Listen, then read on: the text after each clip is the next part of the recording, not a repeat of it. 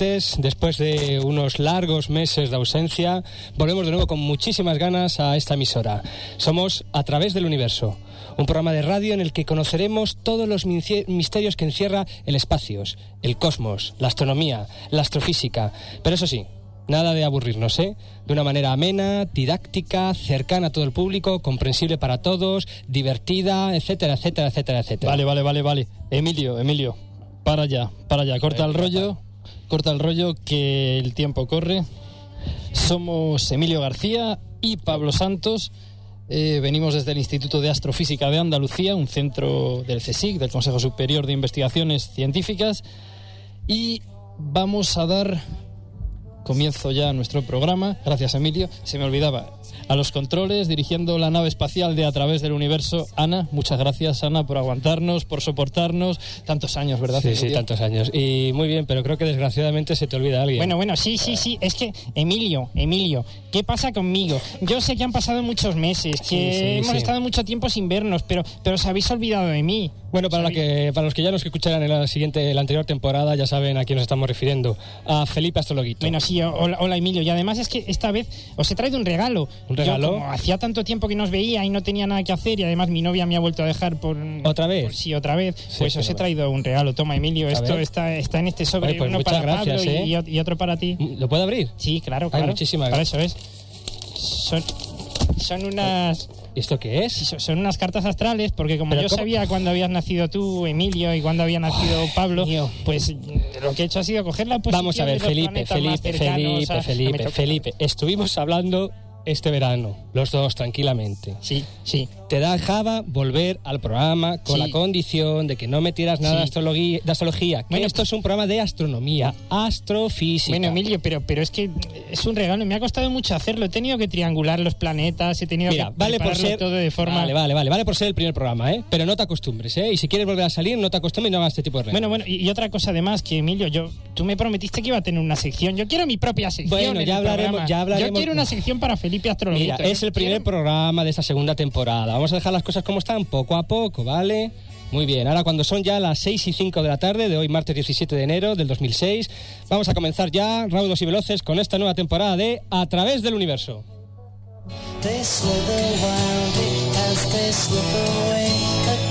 They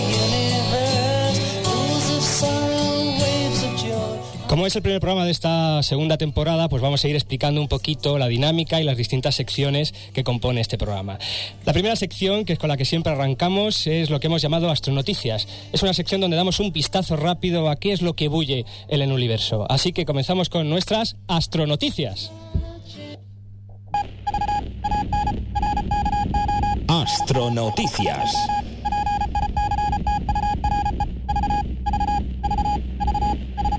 Muy bien, y esta semana va todo del sistema solar, ¿no, Pablo? Eso es, Emilio, eso es. Vamos a empezar comentando algo de la misión Stardust o polvo de estrella. Esta misión, después de un periplo espacial de siete años y de haber recorrido 4.600 millones de kilómetros, ahí es nada, pues la sonda de la NASA Stardust depositó con éxito el pasado domingo 15 de enero su preciada carga sobre la Tierra, una cápsula con polvo cometario que fue recogido en las proximidades del cometa Bill 2. A este cometa se acercó en enero del año 2004. Efectivamente, los científicos esperan analizar esta valiosa carga con ansiedad, ya que el estudio de estas partículas de polvo de cometa podrá aportar pruebas muy importantes eh, de que la teoría de que las moléculas de carbono, imprescindibles para que surja la vida, llegaron a nuestro planeta precisamente procedentes de un cometa. La nave Stardust comenzó su viaje el 7 de febrero de 1999 y se cruzó con la trayectoria de las partículas procedentes del cometa Will 2 en dos ocasiones. En ambas, la nave desplegó su raqueta atrapapolvo para atrapar ese polvo cometario. Muy bien, además, el análisis de estas partículas de polvo cósmico dará trabajo a los científicos durante al menos 10 años, según las previsiones de la NASA. Y además, según la NASA, la cápsula traerá a la Tierra las primeras partículas de polvo cometario, aproximadamente unas mil. una muestra que en total pues pesará aproximadamente un kilogramo. Madre mía, o sea que 10 años tienen curro de para rato, 10 ¿no? años, Oye. ¿qué te iba a decir? ¿Leíste el, el dominical del país este domingo? Pues sí, pues sí, me alegra que me hagas esta pregunta, te alegra, ¿no? Porque es que venía no sé qué noticia, no sé qué reportaje sobre la nueva imagen del sistema solar. Hay que cambiar todos los libros ahora de, astronomía, porque ahora en vez de nueve planetas vamos a tener pues 15 o Me, 20. me alegra muchísimo que me hagas esta pregunta. Parece, que no está preparada, ¿verdad? Exactamente, eso te iba a decir, parece que no estaba preparado. Bien, eh, pues efectivamente tenemos que hablar de una nueva imagen de- del sistema solar desde finales de julio de 2005, cuando curiosamente nuestro programa finalizó, nuestra primera etapa, se ha producido una verdadera revolución en nuestro conocimiento del sistema solar.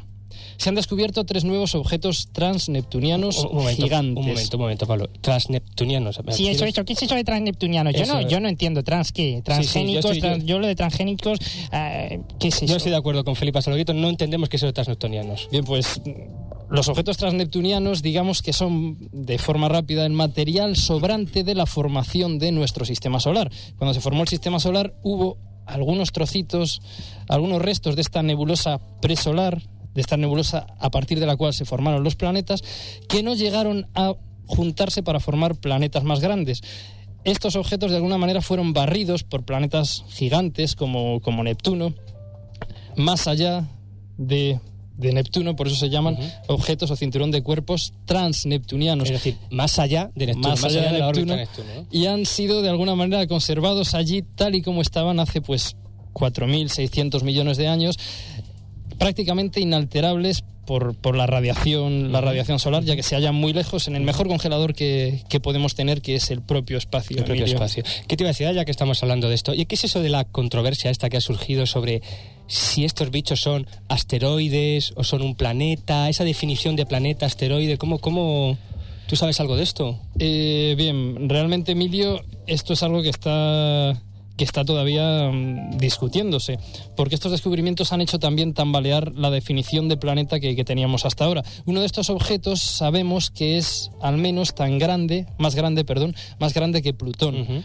Y otros dos de ellos pues son también bastante grandes, del orden de tres cuartas partes el tamaño de, de Plutón. Plutón tiene un diámetro de unos 2.300 kilómetros y por razones históricas se le consideraba planeta, el noveno planeta. ¿Qué sucede? Hemos encontrado objetos más grandes que Plutón, más lejos que Plutón. ¿Son planetas? ¿No son planetas? Bueno, realmente hoy sabemos que Plutón, hasta hace, hasta hace nada, hasta julio, era el mayor de estos objetos del cinturón transneptuniano. ¿Mm? Quizás debería de ser considerado pues como un objeto transneptuniano más y no como un planeta, pero ya te digo que por razones históricas se le sigue considerando, se le sigue considerando planeta. Bueno, pero yo- si lo es Plutón, ¿por qué no estos nuevos cuerpos, Estos nuevos cuerpos que se han descubierto? Bueno, yo creo que esto da para, para un posible un posible tema, ¿no? De, de- da, para ¿no? otro programa Sí, sí, yo y que bueno, sí. seguro que contamos con gente experta también. Muy bien, pues hasta aquí terminamos nuestra sección de astronoticias de hoy y vamos a pasar a nuestro siguiente, nuestra siguiente sección. Como ya hemos comentado, uno de los objetivos primordiales de nuestro programa es acercar nuestro universo, lo que conocemos de él, pues a la gente que nos escucha. Por eso tratamos semanalmente un tema de investigación en astrofísica. Y qué mejor manera de tratarlo que contar con un invitado experto que investigue en esa materia y que nos lo explique pues de una manera amena, que todos podamos más o menos entender, ¿no? Una entrevista di- di- distendida que nos adentrará en el tema en cuestión. Es lo que denominamos nuestro astrotema.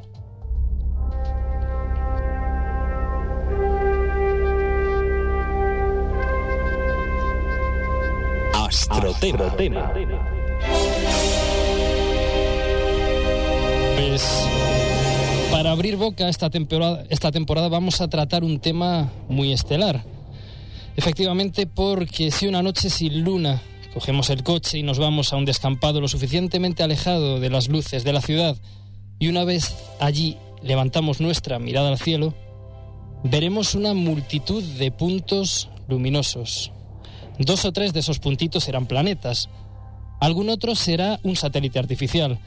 Puede que incluso algunos sea un cometa o un asteroide. La gran infinidad restante serán estrellas.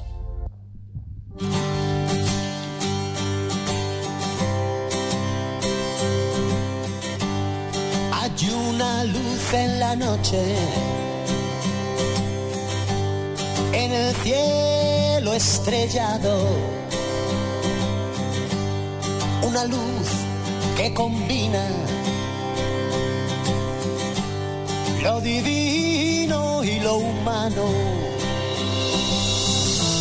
Como polvo de estrellas,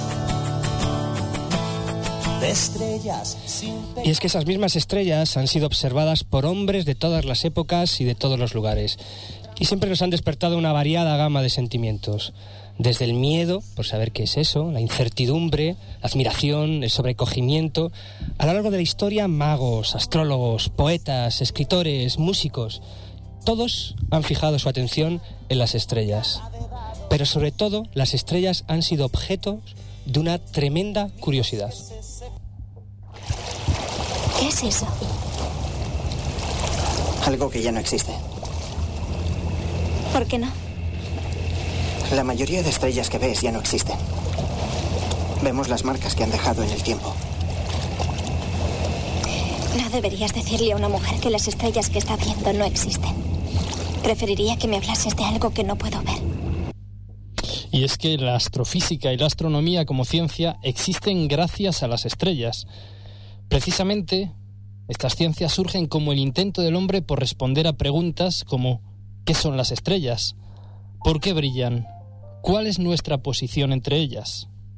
Pues bien, para responder a esta y a otras preguntas, tenemos esta tarde aquí a Pedro Amado. Efectivamente, Pedro Amado. Pedro Amado se licenció en astrofísica entre la Universidad de Sevilla y de Madrid, la Complutense, y realizó su doctorado en el Observatorio de Armagh, en Irlanda. Actualmente trabaja en el Instituto de Astrofísica Andalucía y su principal línea de investigación es precisamente la física estelar, o lo que es lo mismo. Él se dedica a investigar qué es y cómo funciona el interior de una estrella. Además, doy fe de ello, es un fantástico jugador de baloncesto, tiene carnet de navegante también, ¿no? Y además le encanta leer, el cine, en fin. Muy bien, Pedro, pues la primera pregunta es, como siempre, evidente. ¿Qué es una estrella? Y sobre todo, ¿por qué brillan en el cielo? Hola, buenas tardes. Hola, buenas tardes. Pues una estrella básicamente es eh, una esfera de gas que genera energía en su interior. Esta energía hace que el peso de la estrella, eh, no el- que el peso y que la estrella no se derrumbe sobre sí misma, eh, evitando un colapso de la estrella. Eh, el interior de la estrella está generando energía mediante unas reacciones nucleares, exactamente mediante fusión de, de núcleos de, eh, de átomos y eh, esta energía eh, que se libera al exterior es, es parte del brillo que nosotros vemos de, la- de las estrellas. Yo siempre he tenido una duda, Pedro. Cuando uno mira por la noche al cielo y ve esos miles, cientos de miles quizás, de puntitos de luz, mm, todo lo que vemos en una noche estrellada, todo lo que vemos, valga la redundancia, son estrellas. Eh, no, no todos son estrellas. Eh, hay objetos que, que, parecen estrellas, eh, que brillan a veces con una, de una forma puntual y que no son estrellas, y otros que son objetos más extensos, más extendidos, que se aprecian simplemente con la vista eh, y no son, no son estrellas, son, eh, pueden ser galaxias, por ejemplo, o nebulosas planetarias. No todo lo que brilla en el cielo son, son estrellas. ¿Qué te iba a decir? Aparentemente todas están en el cielo, en el plano del cielo, pero ¿están todos esos puntitos, todas estas estrellas, están a la misma distancia o...? No, no, no están a la misma distancia. Eh, el, el universo eh, eh, es muy extenso y hay estrellas más cercanas y otras que están mucho más lejos. Eh, es tridimensional, o sea, en principio eh, pueden aparentar que todas están en un plano, en el plano del cielo, pero hay, hay unas están más cerca y otras están más distantes. Un poco relacionado con esto, cuando hablamos de las constelaciones, ¿qué son realmente las constelaciones? ¿Las estrellas de una constelación tienen que ver entre sí? Por ejemplo, pues yo que sé, Orión o Puede, Sagitario, sí. sí, ¿no? ¿Están relacionadas? Puede que estén relacionadas, pero lo normal es que no estén relacionadas. Eh, en ese plano del cielo, eh, las estrellas que están más cerca unas de otras, las eh, culturas an- antiguas, civilizaciones antiguas, con- usando su imaginación, las unieron y formaron eh, dibujos de animales o de seres o personajes mitológicos, que es lo que se llaman constelaciones. O sea, que no necesariamente están ligadas, digamos, de forma física a esas estrellas No. que forman parte de la misma constelación. No Puede haber unas que estén muy cerca de nosotros y otras que estén muy lejos. Simplemente lejos, por la parte del universo en la que nos encontramos, las vemos, Las vemos como con esa determinada. sí. Es decir, si estuviéramos en otro lugar del universo, veríamos otras constelaciones, entre comillas, completamente diferentes. Por supuesto, dos estrellas que están en el plano del cielo muy cerca pueden estar a una distancia una de otra eh, muy grande y si estuviéramos en otra, pla- en, otra parte de la galaxia mismo, pues estaríamos viendo esas estrellas en otras posiciones y no estarían ligadas, no podríamos unirlas con una línea porque no estarían tan cerca. Pero de hecho, por ejemplo, eh, en la misma tierra, es decir, en tu casa, cuando sales al, jardín y ves el cielo, eh, las constelaciones que vemos a lo largo del año cambian, ¿no? Es decir, las constelaciones que tú ves, por ejemplo, en verano son distintas a las que ves en invierno. Eso porque las estrellas se mueven, o esas constelaciones se mueven, o... No, en realidad lo que se mueve es la Tierra alrededor de- del Sol y en su, en su órbita alrededor del Sol pues vamos viendo distintas partes de- del cielo. Eh, en, en ese viaje que hacemos alrededor del Sol, eh, la Tierra nos va enseñando distintas partes de, de la galaxia y de su entorno. ¿Y estas estrellas, Pedro, cómo nacen? Pues eh, normalmente las estrellas suelen nacer en, en unos, eh, eh, unas zonas de una densidad más alta de gas y de polvo que cae sobre sí mismo en, algún momento determinado, empieza a, formarse una condensación de, esa- de ese gas y de ese polvo y la densidad va creciendo eh, a, a medida que va cayendo más eh, gas sobre ese, sobre ese punto y la temperatura y la densidad aumentan hasta tal punto que empiezan las reacciones nucleares de las que hablábamos antes y empieza eh, la protoestrella a emitir energía. O sea, la, la energía que vemos eh, eh, la- cuando la estrella empieza a, a brillar es cuando se, eh, se puede decir que la estrella ha nacido como, como estrella en sí misma. Bueno, y la pregunta es obvia, entonces, ¿cómo mueren? ¿O las estrellas están ahí desde siempre o siempre están? En la frase de la película nos decían que no, que esas estrellas han muerto. ¿Realmente mueren las estrellas? Eh, comúnmente lo que se denomina como la muerte de las estrellas es cuando eh, la estrella de una manera más o menos violenta expulsa sus capas externas y lo que queda es el núcleo, el núcleo, la parte más interna de la, de la estrella. Eso es lo que nosotros podemos denominar como muerte de una estrella. Bueno, bueno, pero, pero Pedro, yo, yo había oído una cosa. A ver, yo había oído que las estrellas no son exactamente como las cucarachas, porque las cucarachas nacen, crecen, se reproducen y se mueren después, las pichan. Bueno, pues las, las estrellas no, las estrellas es un poco al revés, que nacen, crecen, mueren y después se reproducen. Esto es cierto. A mí me habían dicho que, que era así, o sea, que se morían y que se reproducían. Esto, esto es verdad. Eh, bueno, ¿cómo que se reproducían? Eh, no he entendido la pregunta. Es que ¿Me la puedes repetir, que Sí, que, que- que nacían nuevas estrellas, que una estrella se moría y de ahí podían nacer estrellas nuevas. Bueno, sí, eh, en parte tiene razón. Eh, eh, pues cuando una estrella muere de una manera muy violenta, genera un- una variación en su entorno que puede hacer que ese gas y ese polvo que hay alrededor empiece a colapsar y empiece a crear nuevas estrellas. Así que en parte tiene razón. No, sí, sí, el caso es que has estudiado este verano, has estudiado, ¿no has cogido los fascículos de tu padre? Sí, sí, sí, he estado mirándome la guía de Eugenio Tarconi y de los... No, me tienes, me tienes alucinado, ¿eh? Y solamente has hecho una pregunta, ¿eh? La verdad que... Bueno, bueno. Estoy muy orgulloso de ti, Qui- ¿eh? Quiero mi sección. Bueno, Emilio, quiero mi sección. hemos dicho que tranquilidad. Pablo, quiero mi sección. Tranquilidad, tranquilidad. Bueno, entonces, efectivamente, a partir de, de ese material que la expulsan las estrellas, nacen nuevas estrellas, ¿no? ¿Qué significa esa frase que hemos oído muchas veces de que somos polvo de estrellas? ¿Tiene algo que ver con esta, con, esta idea? Pues sí, eh, el ser humano está formado por eh, una gran parte de agua y por compuestos de carbono. El agua, el oxígeno del agua y, los compuestos y el carbono eh, se ha producido en las reacciones nucleares que se generan, se producen en el interior de las estrellas.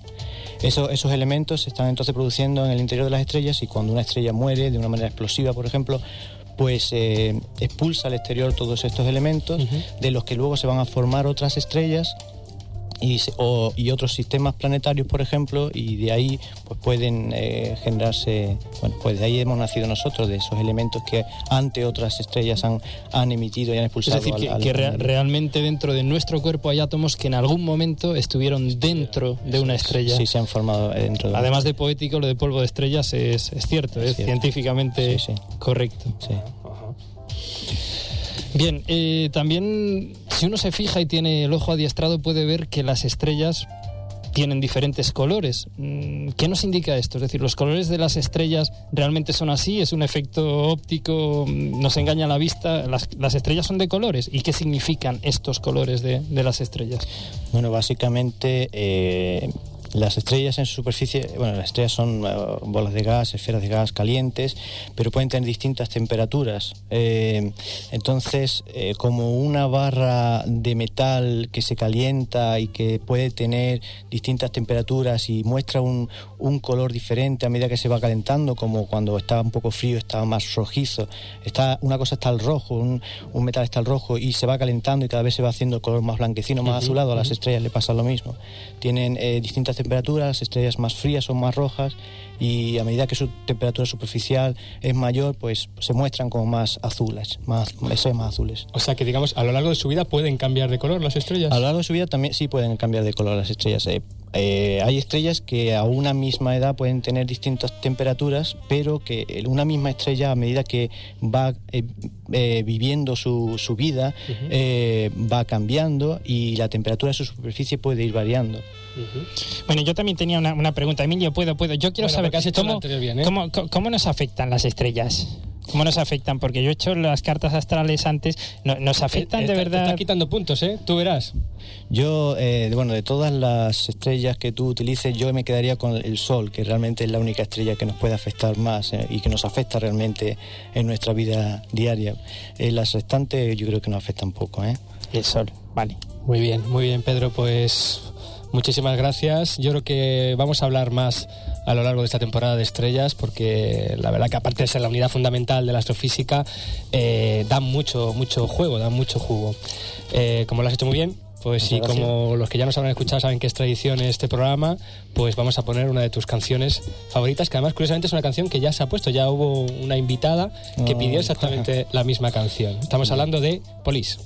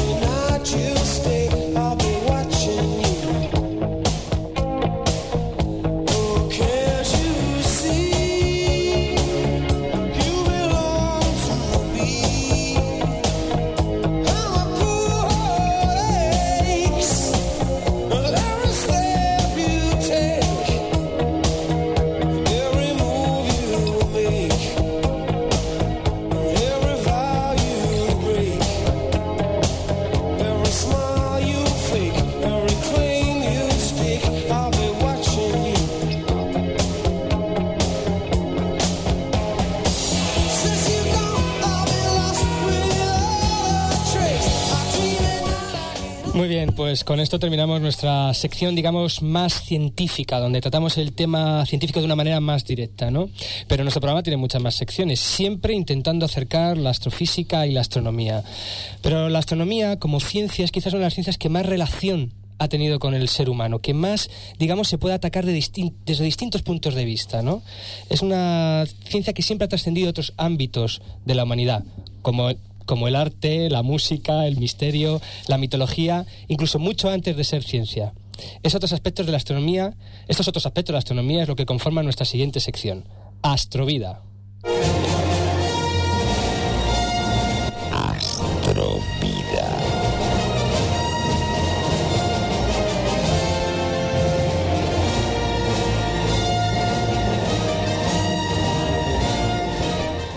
Una de las cosas que haremos más a menudo en esta sección en Astrovida será contar historias. Historias sobre la astrofísica, sobre la astronomía y sobre todo sobre las mujeres y los hombres que han hecho nuestro, que nuestro conocimiento sobre el universo avance día a día.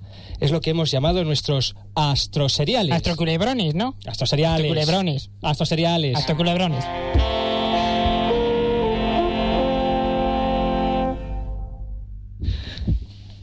Nuestro primer astroserial tiene mucho que ver con estos tiempos de paridad sexual que vivimos.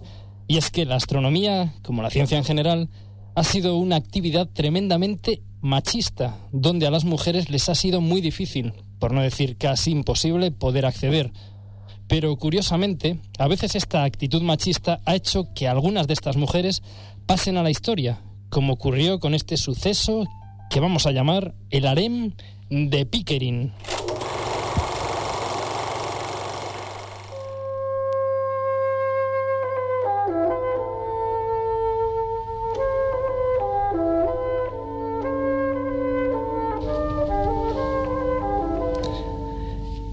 Estas notas pertenecen a la consagración de la primavera, que Stravinsky compuso allá por el año 1913.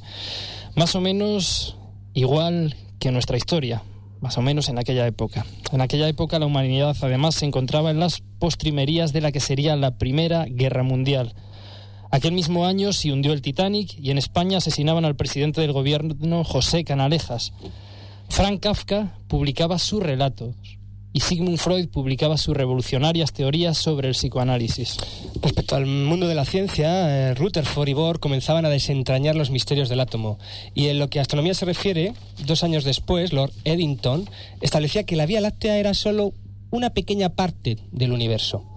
Como anécdota decir que el Premio Nobel de Física de 1912 fue para un inventor de un aparatito capaz de encender y apagar de forma automática las llamas de las farolas de los atardeceres y amaneceres.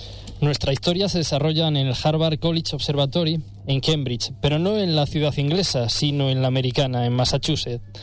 Esta institución fue fundada en 1839 y fue de las primeras sufragadas exclusivamente para la investigación astronómica, en una época en la que la astrofísica empezaba a ser considerada como una ciencia en sí misma y no como una mera extensión de la filosofía. El Harvard College Observatory era un centro importante, ya había tenido grandes éxitos, pero aquel año se enfrentaba a un reto sin precedentes en su historia.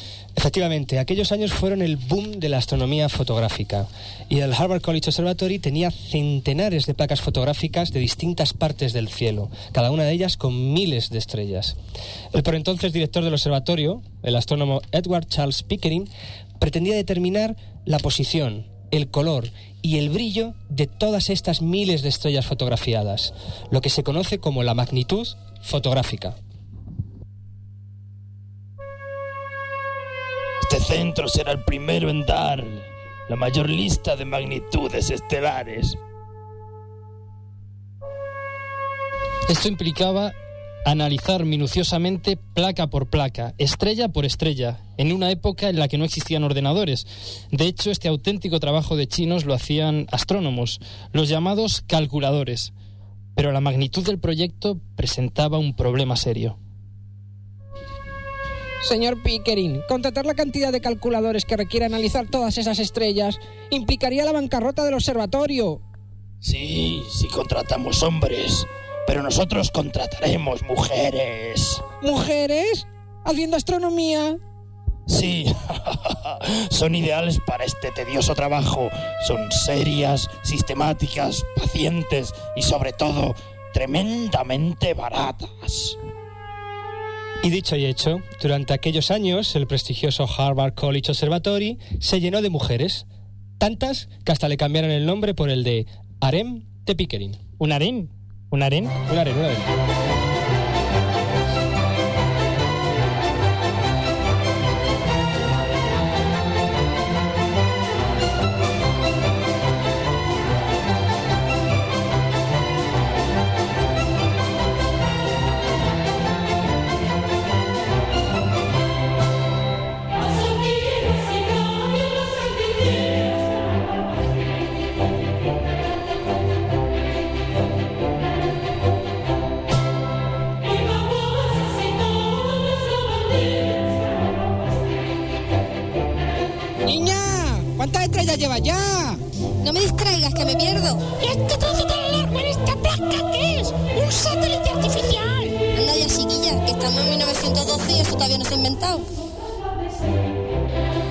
Hoy en día, la actitud de Pickering, de Pickering sería considerada machista, pero en aquella época era impensable que mujeres estuvieran realizando un trabajo científico. Pero es que además, entre aquellas mujeres estaba, por ejemplo, Johanna Mackey, que descubrió una de las primeras novas, o Margaret Harwood, que terminó por convertirse en directora del observatorio.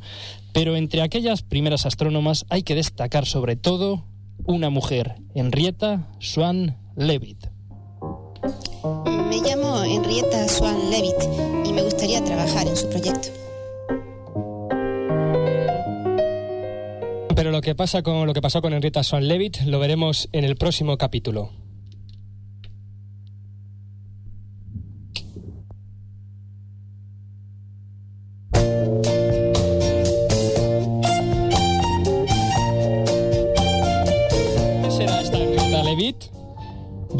Receta de la tortilla con guisantes o alguna tontería astronómica? ¿Terminó Pickering saliendo del armario y casándose con su ayudante? ¿Qué ocurrió con la paridad del Harvard College Observatory? Y sobre todo, ¿le importa a alguien esto? A mí me importa, ¿eh? A mí me importa. Eso del harem, yo busco novia. ¿Novia? ¿Novia? Sí, pues. Novia, novia. Espérate, espérate. Esto y mucho más en el próximo capítulo de Astroseriales. Astrocotilleos. Astro... Culebrones.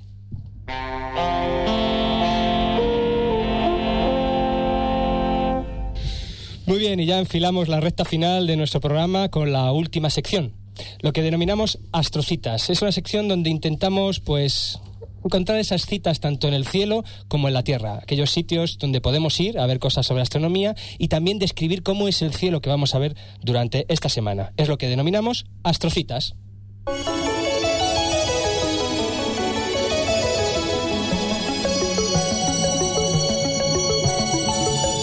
Astrocitas.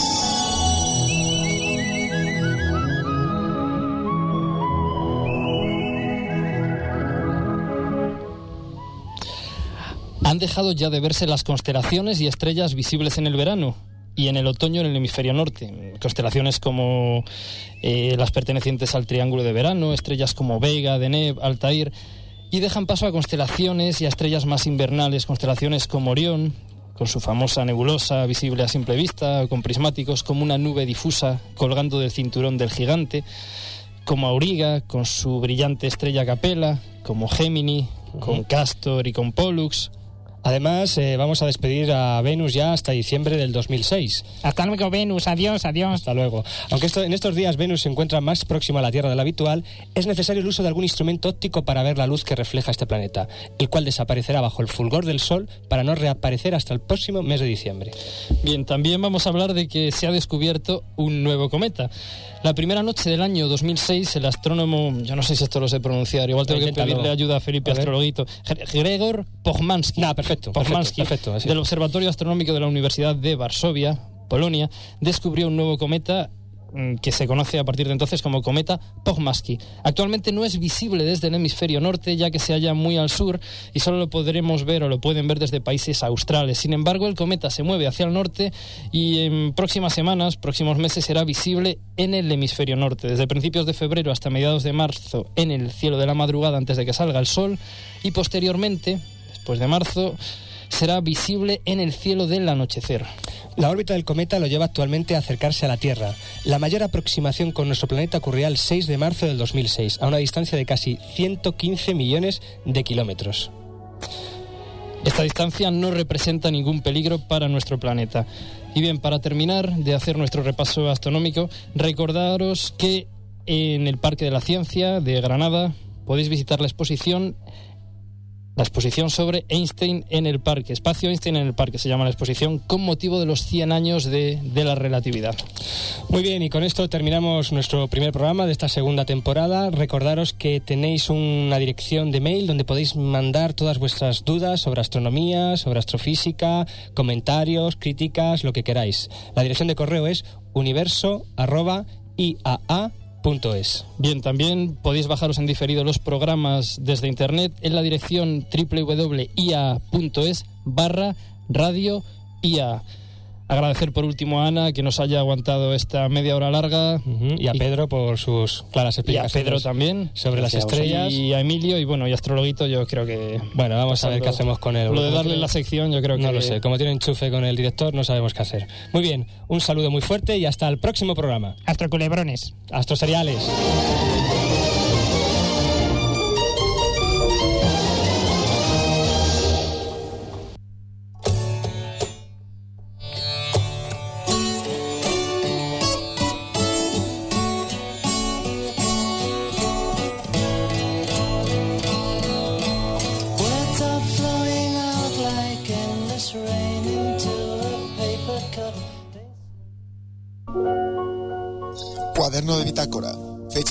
El día de San Capitán Antonio Kirk, Capitán. Kirk. Nada, que no puedo nunca acabar la frase. Recibimos una extraña señal a través del condensador de flujo de frecuencias. Identificación. Radio contadero, señor. Frecuencia. 100.9. Abre el condensador. Audición.